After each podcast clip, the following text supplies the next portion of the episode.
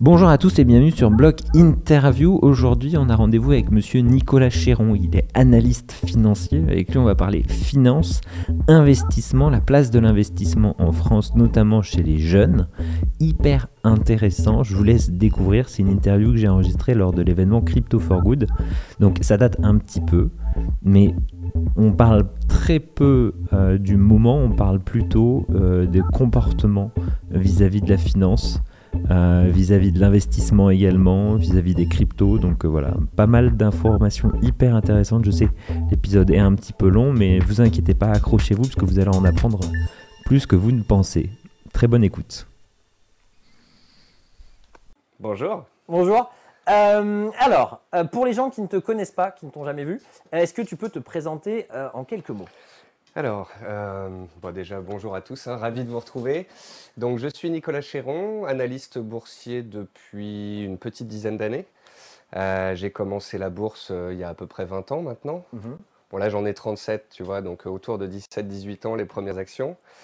Et puis, de fil en aiguille, j'ai fait des stages dans la finance. J'ai travaillé chez Zone Bourse, qui est un des plus gros euh, portails français d'information sur le marché actions principalement. Après, j'ai bossé pour trois courtiers, FXM, qui est le leader mondial sur le marché d'échange, qui est américain. Ensuite, CMC Markets, qui est un des leaders sur les CFD en Europe. Puis chez Bink, qui a récemment été racheté par Saxo Bank. Et Bink, c'est un spécialiste sur le marché actions. Et après avoir fait tout ça, je suis revenu chez Zone Bourse, euh, voilà, dans la team euh, famille. Quoi. Donc, euh, super société. Zone Bourse, c'est une équipe d'à peu près 25 personnes. Ils ont tout compris puisqu'ils sont à Annecy, au bord du lac, et pas à Paris en pleine chaleur. C'est clair. Et, et, voilà, on couvre tous les marchés, les indices, les matières premières, un peu le marché obligataire, toutes les news, le marché action, et bien évidemment, depuis 2-3 ans maintenant, beaucoup plus les crypto-monnaies. Marché des cryptos, c'est ça. Aujourd'hui, nous, si on se voit, euh, et tu vas être monsieur investissement, euh, un petit peu dans cette journée. Euh, alors, bien entendu, on va parler crypto ensemble, mais on va parler plus largement de l'investissement. Et on parlait ensemble, parce que là, on est quand même. Alors, c'est un peu rigolo, parce que nous, on est en train de faire du trading sur 24 heures. On est en train d'investir uniquement sur 24 heures et on récupère les fonds pour acheter. Donc, c'est un petit peu l'idée du e-sport. Mais comme on le dit, ce n'est pas un conseil d'investissement. L'idée, c'est de ne pas faire. Les gens qui traitent derrière ça, euh, ils ne traitent pas pendant 24 heures non-stop, je le répète, puisque ça n'a pas d'intérêt. Euh, ils font des coupures, mais les, meilleures coupures sont plus dans le temps. On en a un petit peu parlé avant. Est-ce que tu peux nous, rebondir un petit peu là-dessus? Euh, Alors, si tu veux, on peut commencer sur, ce, sur, ce, sur cette thématique-là. Je vais vous donner un chiffre très simple. 90% des traders perdent, 90% des investisseurs gagnent. Bam, fin du game. Au revoir. à très bientôt. Allez, je reviendrai plus tard. Euh, en fait, c'est génial et on peut parler, on va pouvoir parler après, si tu veux, de, l'adoption du trading, de l'investissement, des cryptos, des actions, etc. Parce que ce qui se passe en ce moment, planétaire, mhm. c'est vraiment un truc de dingue et je trouve que c'est une très bonne chose. Euh, mais si on se focus voilà, sur le côté investissement trading, bah, Regardons ce qui s'est passé récemment sur les cryptos. On passe de 64K à 30K sur le Bitcoin. On a 1 million de comptes liquidés pour 10 milliards. Voilà.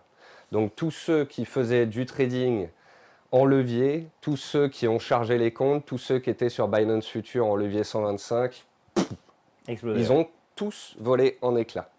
Alors que monsieur et madame Michu, qui font du dollar cost average, et même s'ils ont commencé en janvier 2021, ils se sont achetés un petit panier avec du Bitcoin, de l'Ether et puis un peu de Cardano ou autre. Ils se sont fait un petit portefeuille diversifié. Ils ont acheté tous les mois dans la hausse, dans la baisse. Ils sont toujours en gain aujourd'hui mm. depuis le 1er janvier. Alors, je te donne des chiffres comme ça, 90% de perdants et tout, ça vient pas de nulle part. C'est-à-dire que quand j'étais chez FXM, on a analysé un batch de plusieurs millions de trades chez l'ensemble de nos clients sur toute la planète. Et il y a eu ensuite une euh, légifération d'ailleurs euh, en France, et je pense même que c'est européen. Les courtiers sont obligés maintenant, quand ils font une publicité, de dire leur pourcentage de clients gagnants ou perdants. Moi, c'est plus, de transparence. Et tous les trimestres, sur les courtiers CFD, donc principalement des gens qui jusqu'ici tradaient le Forex ou les indices et qui maintenant font Forex, indices et crypto, on a 75% de perdants tous les trimestres, donc on a 90% de perdants, voire 95% si tu regardes en lycée sur plusieurs années. Voilà. Parce que les gens vont mettre de l'effet de levier, c'est l'appât du gain facile, j'ai envie de faire un gros coup. Euh, alors que la bourse, l'investissement, c'est comment je vais réussir à faire fructifier mon capital sans levier, sans risque, petit à petit dans le temps. Et ce qui va plutôt me faire vibrer de l'intérieur, plutôt que de me dire Ah, je suis en levier 100, si je, si je fais ce trade-là, je vais pouvoir me payer les vacances, c'est de me dire Si je continue de mettre 50 euros tous les mois, hmm. puis 100 euros, puis 200 euros, et que je fais ça pendant les 10-15 ans qui viennent, combien je peux capitaliser au bout? Hmm. Et quand tu sais que le marché action, le SP 500, délivre entre 8 et 10% de rendement par an depuis 200 ans, il y a un moment où tu arrêtes de te poser la question et où tu te dis bah, je vais faire du dollar cost average sur les indices, je vais faire du dollar cost average sur les cryptos ou sur les métaux. Et quelle que soit ma classe d'actifs, je vais le faire comme un investisseur qui veut se créer une retraite potentiellement, hein, parce qu'on est tous jeunes ici, on ne prend pas notre retraite avant 30 ans. Mmh. Euh, et ce jour-là, on n'en aura peut-être plus des retraites. Donc mmh. peut-être qu'il faut qu'on pense à capitaliser dès maintenant. Euh, et, c'est une très bonne chose parce qu'aux États-Unis, en fait, les jeunes font ça depuis toujours. Euh, depuis 20 ans, moi je connais des Américains, les mecs à 18 ans, ils achetaient leur premier Apple, quoi. Première action, quand tu dis ah, première, première action, Apple, ou première action Google, parce que le mec se dit, mais attends, euh, tous les jours je vais sur Google, tous les jours je l'utilise, c'est une plateforme mondiale, je veux une action. Apple, les AirPods, les machins, tout ça, j'en veux une action. Tesla, pareil, euh, les aficionados qui adorent, euh, j'en veux. Et en France, on n'aime pas l'argent, on n'aime pas trop l'investissement. Ceux qui font de la bourse, c'est ceux qui sont blindés. Et aujourd'hui, il y a un changement de, paradigme. Amené, par les, amené, par les, cryptos, parce que ça, je pense qu'il y a un autre, aspect qui, est intéressant là-dessus. C'est, euh, et après, tu, me corriges si je me trompe, mais l'image qu'on en a quand on est plus jeune en France aussi, c'est l'inaccessibilité. C'est aussi pour ça que moi, je me suis intéressé aux cryptos au début. Euh, c'est, plus facile quand même aujourd'hui. Aujourd'hui, moi, quand en 2015, c'était plus difficile. En 2010, c'était encore plus difficile, etc. etc. Et c'est plus facile pour moi d'aller sur Binance, d'aller sur Paymium, d'aller sur ces trucs comme ça. Avec ma carte bleue, je fais un KYC, Know Your Customer, ma carte d'identité, pam, pam, pam. Et je peux investir, par exemple, je sais pas moi, une partie de mon prêt étudiant, même si c'est pas conseillé, euh, une, partie de mon prêt étudiant ou une partie des, des, sous que j'ai gagnés à Noël, euh, machin, etc., etc., dans ça, que d'aller voir mon, mon, mon, mon, conseiller à la banque et de, de, je sais pas moi, prenons à 17 ans, 18 ans, euh, dire oui, bon, j'ai gagné par exemple, je sais pas moi, 1000 euros à Noël euh, pour mes 18 ans, euh, j'aimerais investir. Ah oui, mais alors il faut faire ça, il faut faire ça. Moi, il y, a, une relation peut-être là-dessus qui est intéressant à voir que la crypto ouvre à n'importe qui l'investissement, avec les risques bien entendu que ça comprend. C'est vrai, c'est vrai qu'il faut faire attention aux banquiers. Pour la petite histoire, j'avais un peu de sous justement d'anniversaire et de Noël de côté.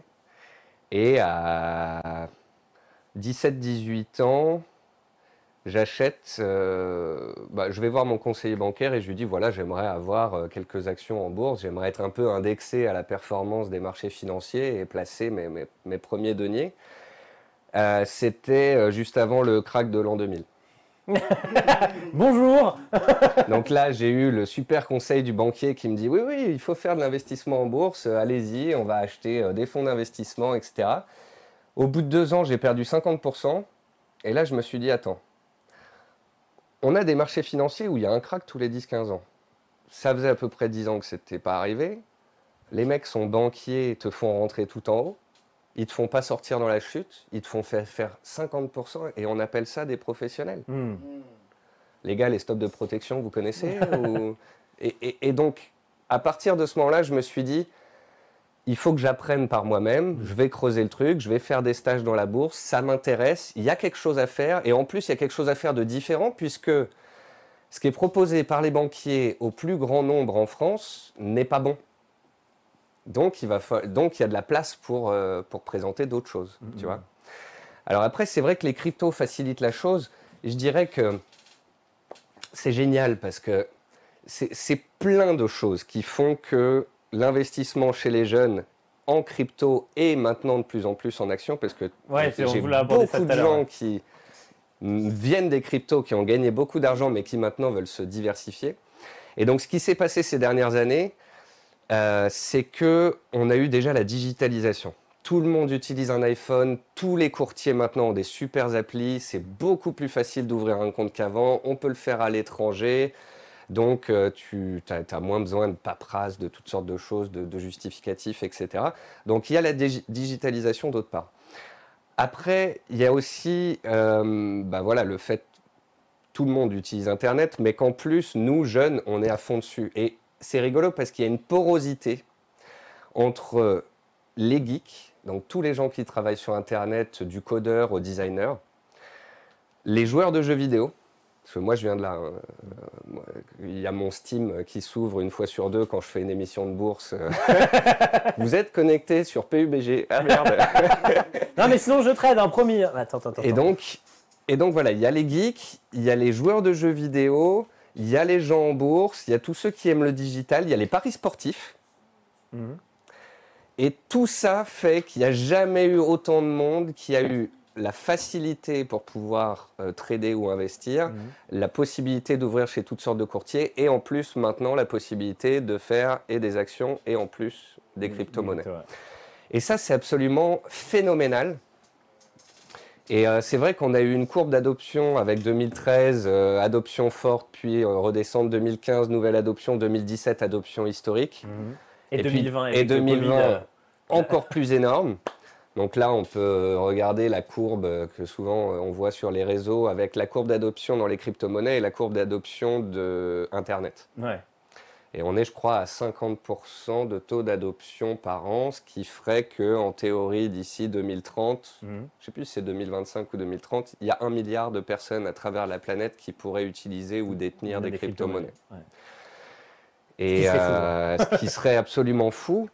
Et, et c'est ça qui, qui m'a fait m'y intéresser d'ailleurs. Hmm.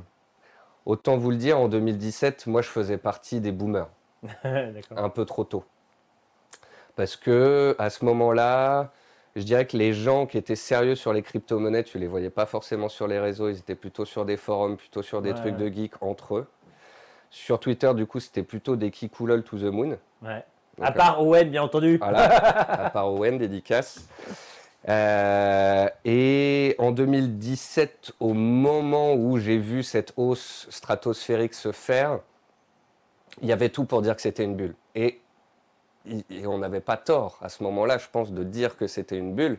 Moi, en décembre 2017, j'ai fait une interview chez BFM qui a fait plus d'un million de vues, où je dis, on a des cours qui montent en parabolique, on a une recherche historique des gens à Noël qui, comment je peux acheter des cryptos avec ma carte bleue en, crédit, mmh. euh, notamment aux États-Unis. On avait une surmédiatisation. Euh, on avait euh, voilà tout qui montrait que à ce moment-là, on pouvait s'en prendre une. Mmh. Et à ce moment-là, j'avais dit, vous voyez, ça me fait penser à la bulle de l'an 2000. C'est-à-dire qu'en l'an 2000, tu avais des milliers de sociétés qui étaient cotées en bourse, tu en as 90% qui ont dégagé. Et les 10% restants aujourd'hui, c'est Google, Amazon, Facebook, c'est la digitalisation, c'est l'économie d'Internet, mmh. c'est l'avenir. Voilà. Est-ce que du coup tu penses qu'il va se passer le même phénomène avec les crypto-monnaies et qu'on va se retrouver que finalement avec une épuration de 5 ou 6 projets très solides qui dominent le marché? Alors 5 ou 6 peut-être pas parce que ça fait peu et sachant qu'aujourd'hui je crois qu'il y a des milliers, hein, 10, 000, 10 000 projets crypto.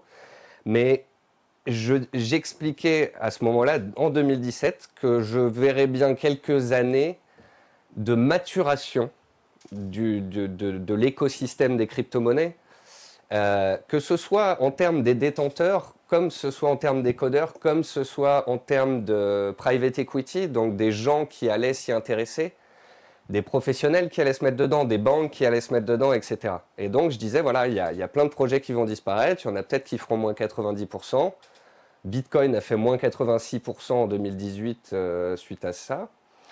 Euh, et, de la même manière, par contre, que 20 ans après la crise des dot-com, on a des leaders du marché, bah, je pense que dans le monde de la crypto, ça s'est fait sur, sur 4-5 ans, en fait. C'est là où tout va plus vite. L'argent arrive plus vite, les professionnels arrivent plus vite, des millions d'users à travers le monde sont arrivés plus vite. Et donc, euh, peut-être qu'on a eu cette maturation du marché ces quatre dernières années. Là, on vient de connaître une nouvelle vague d'adoption majeure avec euh, Coinbase notamment. Euh, Coinbase, c'est 22 millions de clients en 2018 et c'est 25 millions de clients qui ouvrent au premier trimestre 2021. C'est juste un truc de baiser, quoi.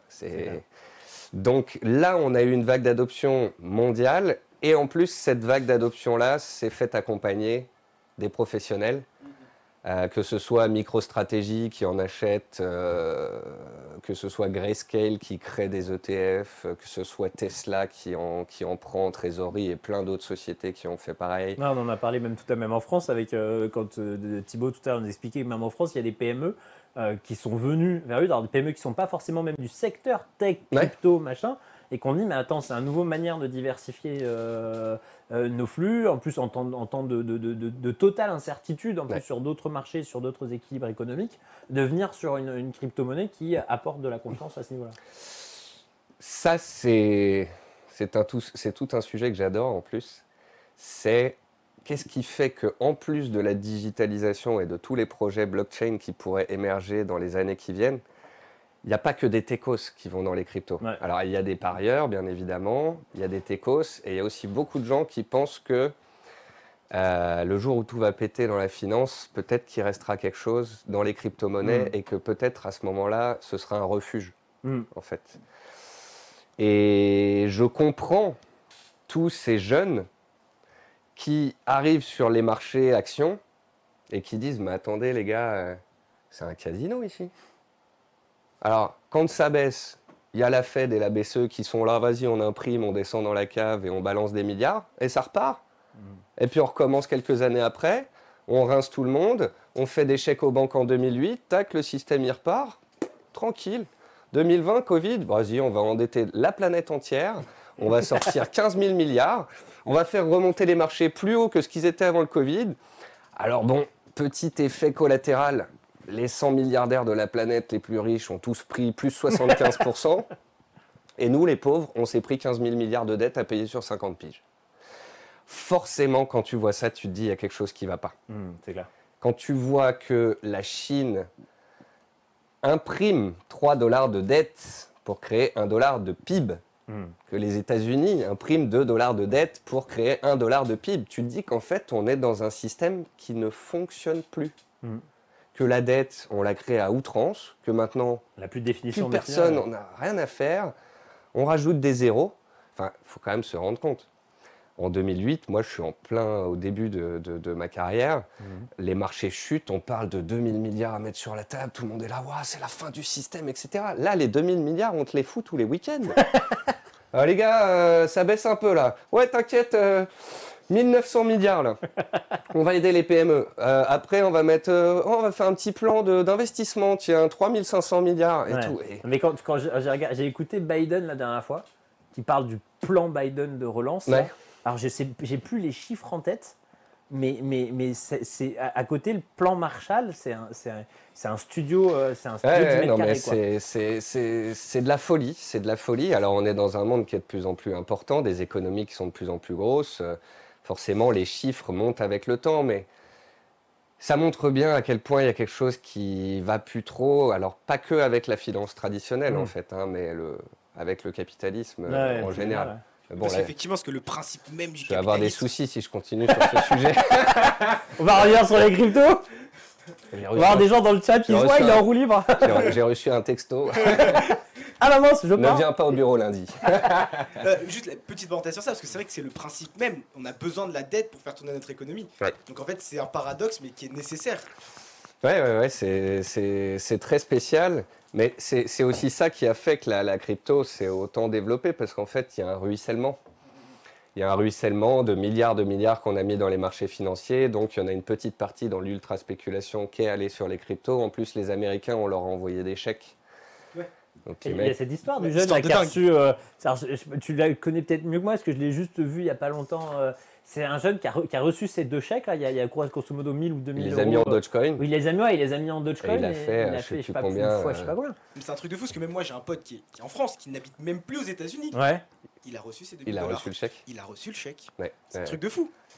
Ah non, non, c'est. Et c'est, et c'est, je pense. Alors, ça montre à quel point tout ce que je viens de vous dire justifie que d'autres univers se créent et qu'on ait une classe d'actifs comme celle des cryptos qui se crée.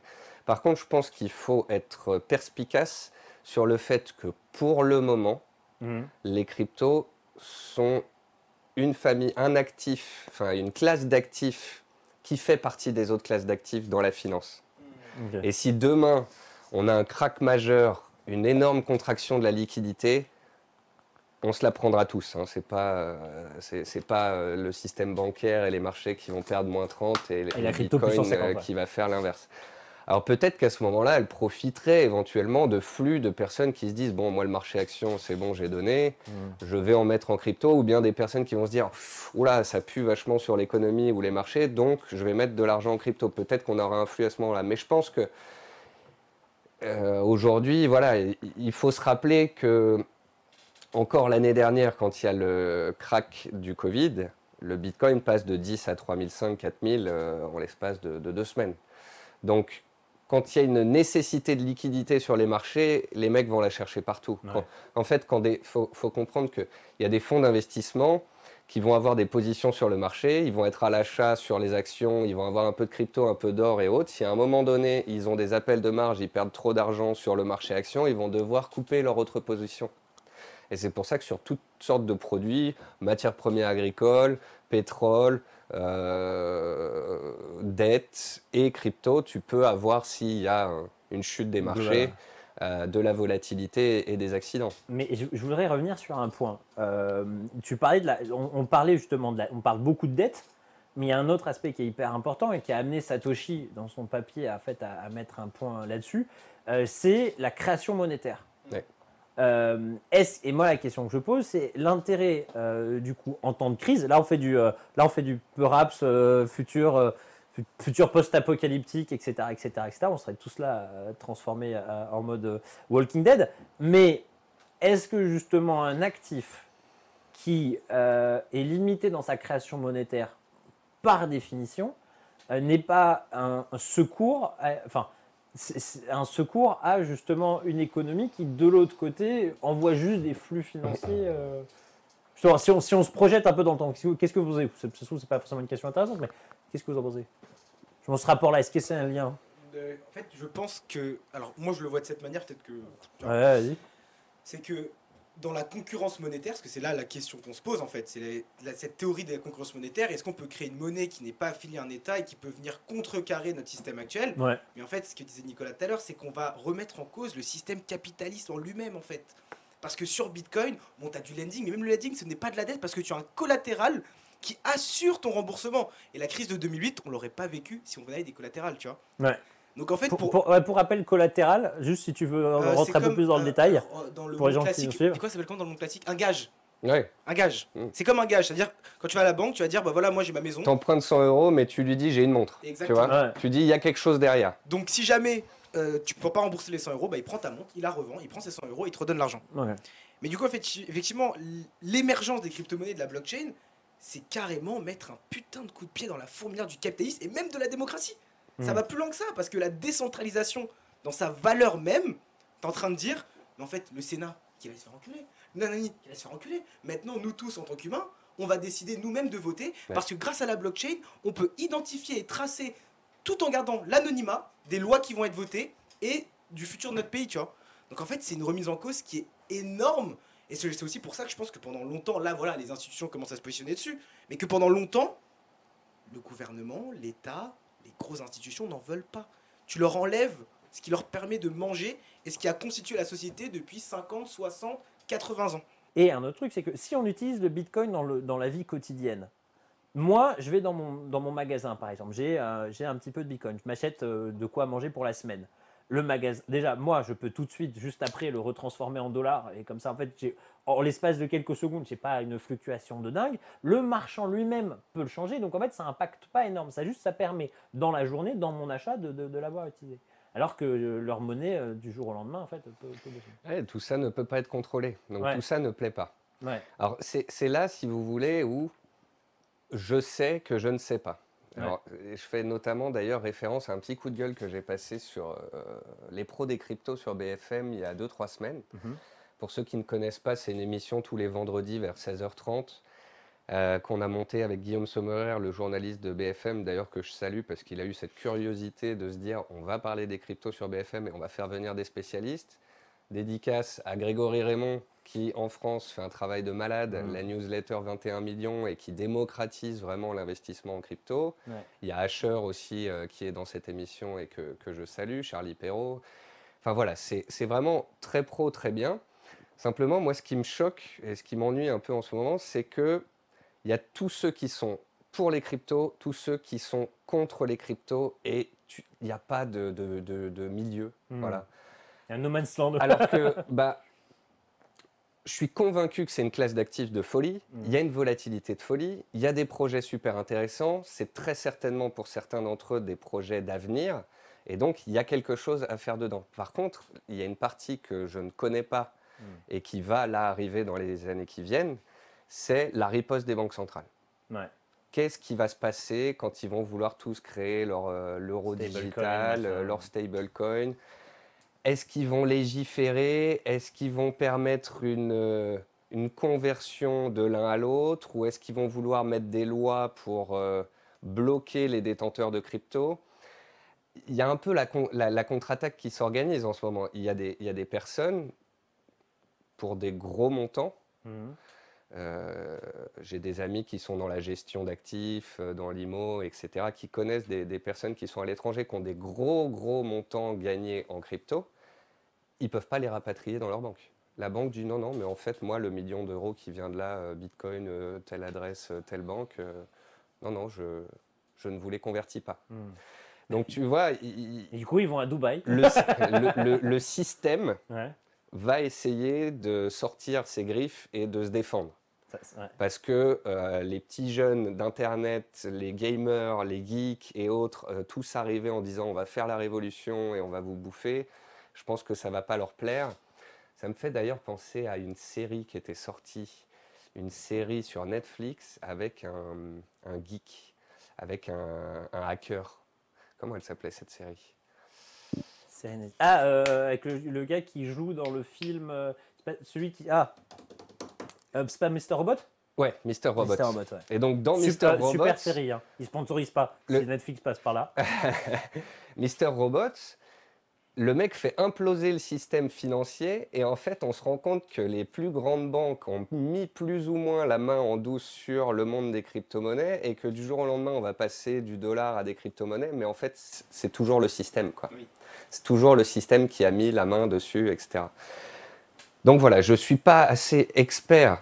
Euh, encore une fois, moi je suis, voilà, je suis spécialiste de l'investissement euh, et, j'aime bien suivre toutes les classes d'actifs, l'analyse technique, les flux, etc. Je ne sais pas comment ça va se passer légalement. Je ne sais pas si les gouvernements vont vouloir taxer les cryptos plus que les actions. Euh, Est-ce que les banques vont bloquer? Parce que regardez, Là, on a des sociétés qui sont PSAN en France. Donc PSAN, pour les auditeurs qui ne connaissent pas, c'est euh, la labellisation des sociétés euh, sérieuses en France qui sont validées par l'AMF. Je crois qu'on en a une dizaine maintenant. Et à un moment donné, il y avait une société PSAN qui avait ouvert des comptes, je crois que c'était au Crédit Suisse, et les mecs leur avaient fermé leur compte bancaire du jour au lendemain. Donc voilà, le, système se rebiffe. Et euh, c'est aussi pour ça qu'il y a pas mal de vieux qui disent dans quelques années, il n'y aura plus de crypto, ça vaudra zéro parce que les gouvernements, les banques centrales vont faire quelque chose. Et moi, je sais que je ne sais pas. Voilà. Je sais que je ne sais pas. Par contre, j'ai une curiosité. Je vois une classe d'actifs sur laquelle il y a des vagues d'adoption euh, historiques. Euh, la dernière vague d'adoption, c'est plus de 100 millions de personnes à travers le monde. On a toutes les banques, comme on le disait, les grosses sociétés qui sont en train de venir dessus. Donc, je pense que cette adoption n'est pas terminée et que dans les 5-7 ans à venir, on va continuer d'avoir des volumes entrants, on va continuer d'avoir un développement des courtiers. Et espérons-le, peut-être euh, bah, une discussion un peu plus profonde entre les régulateurs et les, et les acteurs du milieu, quoi, parce que parce que c'est ça qui me fait douter sur, euh, sur la suite, quoi. Il, il y a, tu veux intervenir? Est-ce Ah que ouais, je vais revenir Peut-être sur un juste point pour re- rebondir sur le point de Salvador. Ouais, euh, ouais, ouais, est-ce que je vais sur les. Euh, les- En fait, quelque chose qui est assez intéressant, c'est ce qu'on remarque, c'est que c'est dans les foyers d'instabilité politique où en fait l'adoption de la crypto-monnaie est allée assez vite. Et tout à l'heure, t'en parlais par rapport, voilà, je préfère une inflation du Bitcoin qui peut monter ou descendre. Et surtout en fait que les stablecoins ont pris un poids énorme. Mm. Euh, justement, tu parlais du Venezuela, justement avec euh, le- le- le- la galère du pétro vénézuélien. En fait, les mecs se sont dit, en fait, au mieux de perdre 1000% de pouvoir d'achat du jour au lendemain, je mets ma thune en stable et je n'ai même pas d'inflation qui est adossée. Ce qui permet de faire le lien du coup avec euh, les monnaies de banque centrale, donc Mhm. MDBC, CBDC qui vont arriver. Et effectivement, demain, la BCE, elle sort une monnaie de banque centrale. bah, tu peux être sûr que l'USDT, le DAI et le USDC vont dire Bah non, les gars, moi j'ai sorti ça. Maintenant que vous avez un stablecoin qui est fait par l'État, comment vous allez utiliser un autre? Et du coup, ça pose cette question de qu'en fait, l'avenir est assez incertain. Après, là où peut-être je nuance le propos, c'est que j'ai l'impression, et je, je pressens, c'est pas du tout euh, factuel, hein, que même si demain la crypto-monnaie devient illégale, ça renforcera encore plus la communauté à l'adopter. Ouais, ouais, ouais. Et donc que finalement, peu importe le choix qu'ils font, ils vont finir par se faire disrupter. Donc c'est un peu les modèles des, des- même des grosses entreprises qui sont très ancrées. C'est accepter de se disrupter soi-même Mm. ou se faire disrupter par quelqu'un d'autre. C'est ça. C'est ça, c'est c'est toute la question du moment, c'est euh, va-t-on réussir à faire la révolution et à, et à changer le système ou le système va-t-il se rebiffer? Et je pense que ça va être un combat pendant des années. Après, quand on va tous avoir Internet, tous avoir des téléphones, tous détenir des, des cryptos, Des parfois wallets chez des ouais. courtiers à l'étranger, des wallets, des ledgers, etc., on sera là, bah non, non, non, moi j'ai tout mis de côté, euh, je peux pas forcément être tracé, je peux pas être retrouvé. Plus, il y a des gens qui le déclarent, d'autres qui, je suppose, ne les déclarent pas. Voilà, après là-dessus, c'est pareil, il faut faire attention parce qu'à partir du moment où tu as de l'argent qui part de ton compte qui va vers quelque va quelque chose, part, ils le savent, ouais, c'est ils le savent, avec euh, tous les tracks fines et tout ça, tous les trucs Ouais. de surveillance, je pense qu'il faut pas Faut pas, faut pas jouer- je pense qu'il ne faut pas jouer le malin. Moi, j'ai travaillé avant dans le conseil et du coup, euh, TrackFin euh, connaît bien. C'est une solution qui permet de, de- c'est du big data qui traite en fait l'intégralité des transactions bancaires euh, qui sont pas traitées. Pas, c'est pas l'État qui reçoit vos transactions bancaires euh, à l'instant T où vous faites une transaction. hein. C'est les banques qui ont un devoir légal de transmettre en fait, euh, alors de manière euh, régulière. Enfin, c'est contractuel, ça, tout ça, c'est légal. Euh, un, un- une espèce d'énorme big data qui vient traiter euh, chaque transaction et ils appliquent en fait des algorithmes à ces transactions pour voir des, car- des comportements. Des euh, redondances, des... Exactement. Un, un exemple simple qu'on peut citer, c'est une famille euh, A qui vit dans plusieurs villes retire à tel moment de la journée, tel mois, tel jour, une somme en liquide sur différentes cartes bleues de différents comptes. Ça, c'est un, élément qui peut sortir. Mais euh, j'imagine, en plus aujourd'hui, alors moi j'ai quitté ce monde-là, je, je, je, je- travaillais j'avais pas de crypto, j'imagine aujourd'hui les comportements qu'il doit voir entre les différents exchanges, euh, les différents MoonPay, les différents trucs comme ça, qui permettent facilement, et euh, on peut encore payer avec, euh, enfin, il y a encore des plateformes aujourd'hui, on peut acheter des cryptos contre du liquide entre de particulier à particulier. Alors j'imagine que maintenant il doit y avoir des gars qui font des algorithmes pour ça et pour, euh, voir un petit peu tout ça. Et on a des boîtes comme Chain Analysis qui analysent euh, et qui sont en capacité, on l'a vu sur pas mal de, scams et de trucs comme ça. Je vous conseille d'aller voir leur site, ils font pas mal de docs un, peu balèzes sur chaque année en fait les scams et les problèmes qu'il y a eu là-dessus. Et ils sont capables en fait de remonter des fois jusqu'au wallet et du wallet de construire des pyramides qui permettent de remonter aux détenteurs.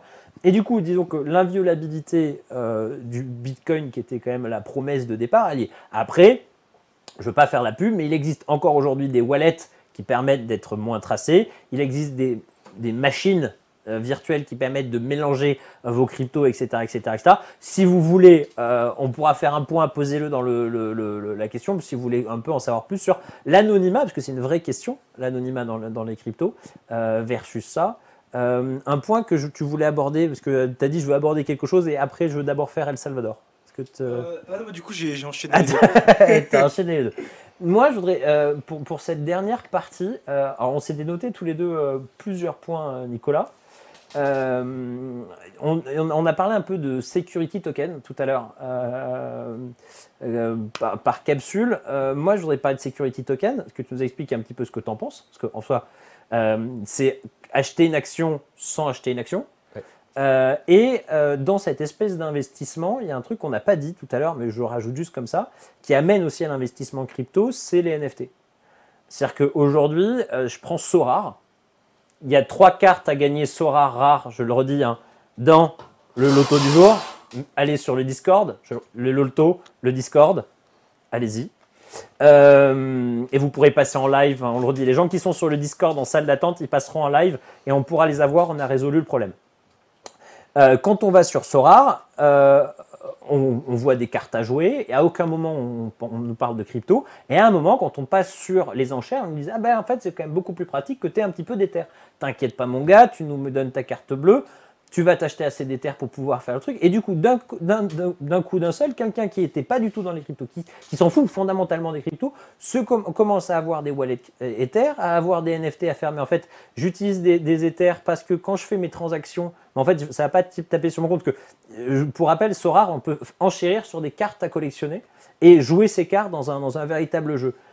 Et quand je discutais avec le créateur de Sorar, il m'expliquait, mais en fait, moi, si je viens de taper dans ton compte 5 enchères et que 5 fois d'affilée, je viens taper dans ton compte, à un moment, ta banque, elle va juste bloquer puisque bah, je ne va pas comprendre ce qui se passe. Alors que grâce à un wallet, en fait, je peux faire plusieurs transactions, revenir, etc., et faire des va-et-vient, et personne ne va m'empêcher de faire ça.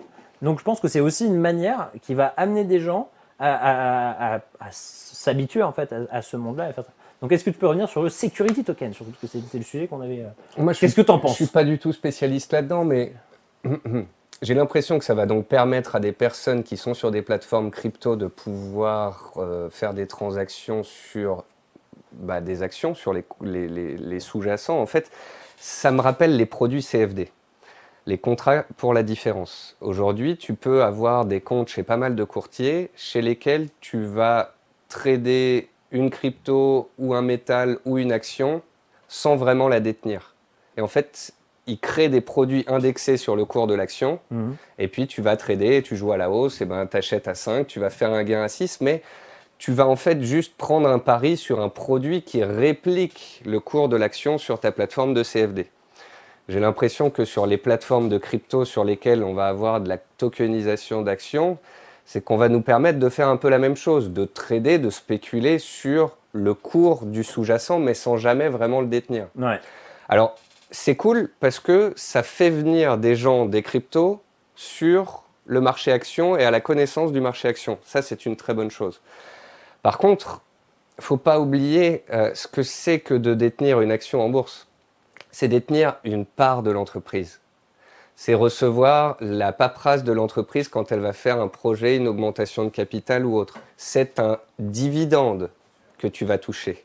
Donc quand tu achètes ton action sur une plateforme normale, tu vas avoir la possibilité d'aller voter à l'Assemblée euh, générale et la possibilité de toucher un dividende. Je pense pas que dans Le le, security concept token, non, non, du non. security token, Non, parce que ça engage d'autres, d'autres, d'autres documentations quand tu fais une action. voilà, et donc là tu ne détiens pas l'action, tu n'es pas propriétaire d'une partie de la société et tu ne touches pas le dividende. Donc c'est bien parce que ça démocratise, c'est un moyen de pouvoir spéculer sur une autre classe d'actifs via les plateformes de- traditionnelles de crypto. Mhm.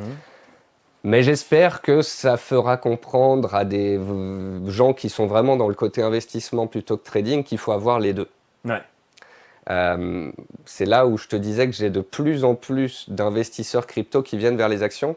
Alors là, je voudrais en fait dire un grand bravo à la communauté crypto. Ce qu'il y a, c'est que j'ai des jeunes de 18 ans, 20 ans, 22 ans, 25 ans. Les mecs me disent, ça fait 5 ans que je fais du DCA, euh, j'ai euh, 10K, 20K, 200K ou plus euh, en crypto. Les mecs ont, ont- connaissance de toutes les bonnes pratiques.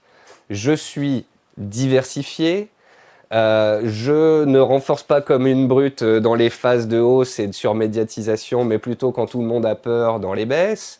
Je fais de l'investissement programmé. Donc, Suivez ça, prenez des notes. Juste ces quelques choses-là. c'est- des jeunes qui ont, voilà, qui ont 20, 25 ans, 30 ans et qui font ça bien. Ouais. Et ça, c'est vraiment génial. Du coup, c'est un vrai plaisir parce que moi, j'ai des jeunes qui me disent voilà, j'ai fait de la thune avec les cryptos. Simplement, j'ai bien compris qu'il fallait être diversifié dans la vie. Euh, tu vois, moi, j'ai un peu d'immobilier, un peu de matières premières.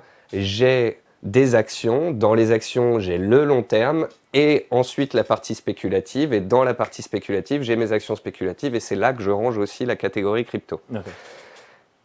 Donc on va dire que hum, sur le total de mes avoirs, la partie bourse, elle peut fluctuer de 20 à 50%. Tu vois? Aujourd'hui, on a des investisseurs en crypto jeunes qui ont 100% en crypto.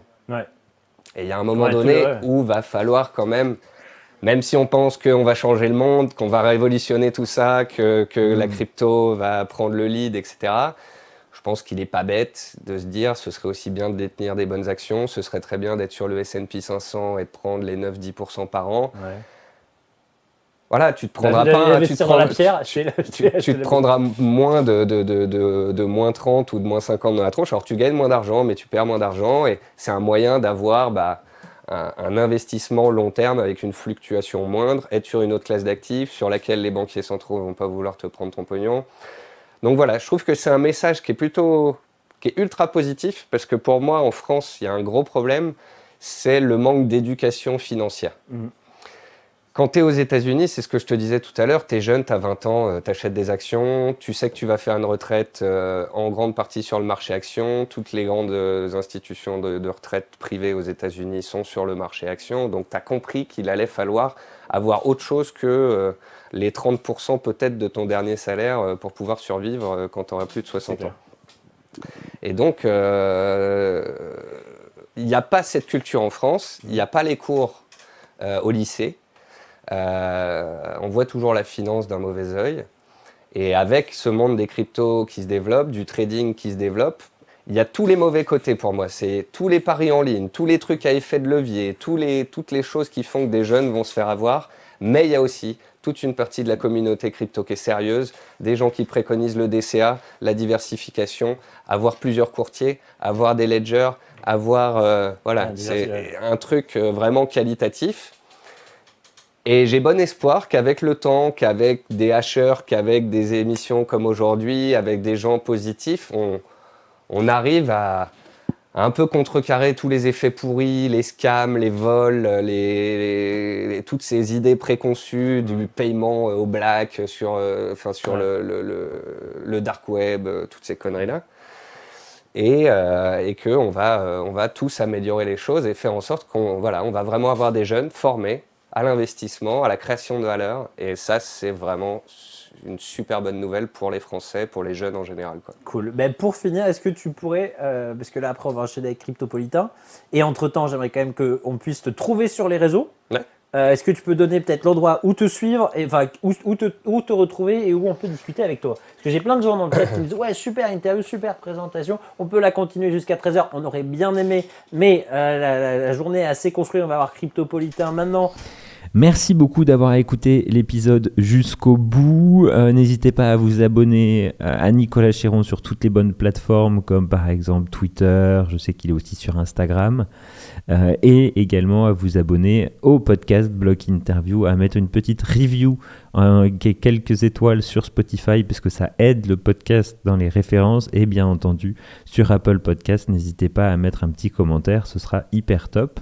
Euh, j'aimerais savoir du coup pour les gens qui peuvent me mettre un petit commentaire ou euh, venir me parler sur LinkedIn si vous êtes partant pour organiser un jeu très bientôt et vous faire gagner un livre euh, je suis en train de le sélectionner et euh, je pense que ça va vous intéresser. Donc si ça vous plaît d'organiser de, un petit jeu concours, euh, eh ben on va le faire sur, sur LinkedIn, je pense. Bon, très très bonne journée à vous, très bonne fin de journée à vous si vous écoutez ça dans le train ou dans le métro en rentrant à la maison. Je vous dis à la semaine prochaine. Ciao